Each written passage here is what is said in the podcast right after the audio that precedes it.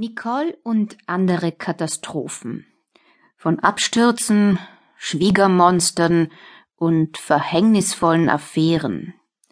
Episode 10 Sonntag, 1. Oktober 2006 Es ist schon 19 Uhr abends, als Christoph und ich endlich wieder zu Hause sind. Erschöpft lasse ich mich auf mein Couchsofa fallen und schließe die Augen. Sofort sehe ich wieder die schrecklichen Bilder von gestern vor mir, wie Sophie mit erhobener Pistole auf mich zukam. Ich spüre wieder dasselbe Zittern. Panisch sprang ich auf sie zu und wir wälzten uns am Boden. Ich bekam die Pistole zu fassen und dann geschah es. Ich hörte nur diesen einen Schuss und Sophie sagte in sich zusammen. Regungslos starrte ich sie an, bis Christoph und die Polizei mich aus meinen Gedanken rissen.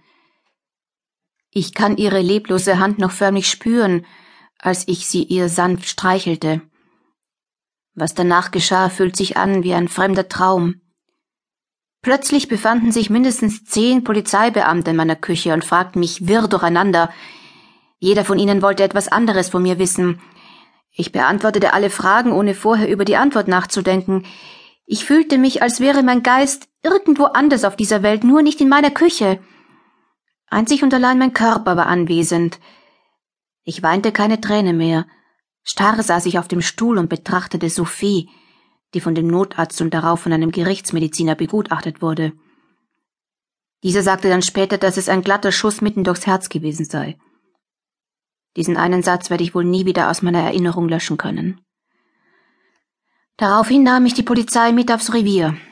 Christoph fuhr mit mir, sprach aber während der ganzen Fahrt dorthin kein einziges Wort mit mir.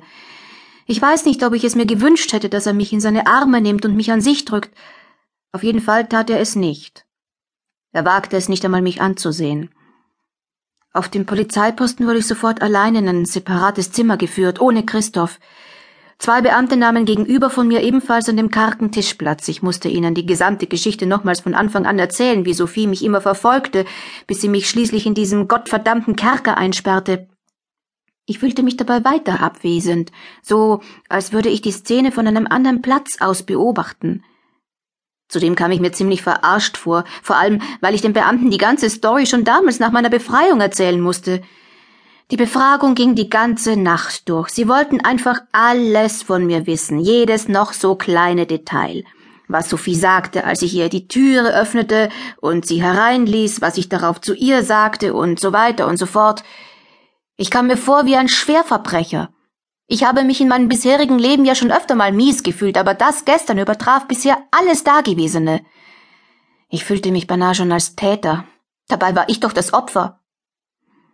Am späten Nachmittag, ich wurde immer noch befragt, hörte ich meine Mutter vor der Tür Radau schlagen. Sie forderte mich sofort sehen zu dürfen und dem ganzen bürokratischen, quälenden Schwachsinn hier ein Ende zu machen. Die Beamten brachen daraufhin die Befragung ab. Meine Mama kam in den Raum und schloss mich in die Arme. Sie drückte mich so fest an sich, dass es mir so schien, als wollte sie mich nie wieder loslassen. Ich war ihr so unsagbar dankbar dafür. Plötzlich war ich auch wieder fähig zu weinen. Tränen kullerten mir über die Wangen, doch ich gab keinen Laut von mir. Eine Polizeipsychologin kam in den Raum.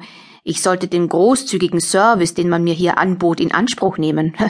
Doch ich verzichtete darauf. Das ist doch das Höchste. Zuerst machte man mich stundenlang nieder, so dass ich mich wie das kleinste Häufchen elend fühlte, und dann sollte ich mich in psychologische Betreuung geben, dass ich alles verarbeiten könnte. Meine Mama nahm mich an der Hand und wir verließen das Revier. Christoph trottete mit ein paar Metern Abstand hinter uns her. Meine Mama fuhr mich nach Hause. Christoph folgte uns mit seinem Wagen. Meine Mutter wollte mich noch nach oben in meine Wohnung begleiten, doch ich hinderte sie daran. Da musste ich jetzt alleine durch. Dankbar schloss ich sie noch einmal in meine Arme und sie flüsterte mir ins Ohr, Niki, du bist stark, stärker als du jetzt glaubst. Ich verspreche dir, es wird alles wieder gut. Du kannst jederzeit zu mir kommen. Ich bin immer für dich da, wenn du mich brauchst. Liebevoll küsste sie mich auf die Stirn. Schweren Herzens ließ ich sie los und stapfte tapfer die Stufen zu meiner Wohnung hoch. Regungslos stand ich da einige Sekunden vor meiner Haustüre, bis Christoph kam und diese aufschloss. Und nun sitze ich also hier auf meiner Couch.